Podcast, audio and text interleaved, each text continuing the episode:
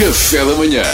Duarte Pita Negrão, o homem que lê todas as notícias. Não, não, não, eu só leio as gordas. Ah, pá, lá está ele outra exato. vez, pá. Youtuber de 9 anos fez 24 milhões de euros em 2020. Uh, epá, desculpem lá, mas isto é completamente ridículo. Uh, Youtuber nem sequer é uma profissão. Uh, sério, nem, não faz sentido, isto é imoral.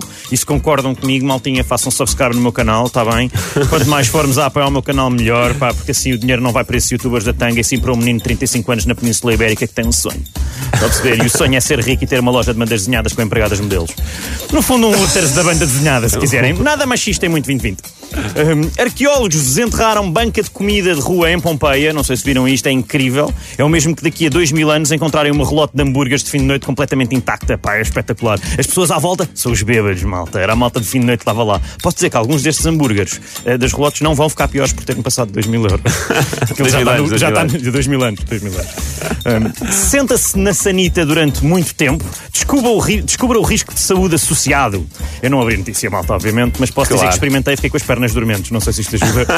É, É, uma, o máximo. é uma hipótese. É o máximo que eu Tu, consigo. tu não abriste a notícia com medo, não é? Sim, sim, não vou, não vou querer saber. Exato. Que é para continuares a fazer o que fazes.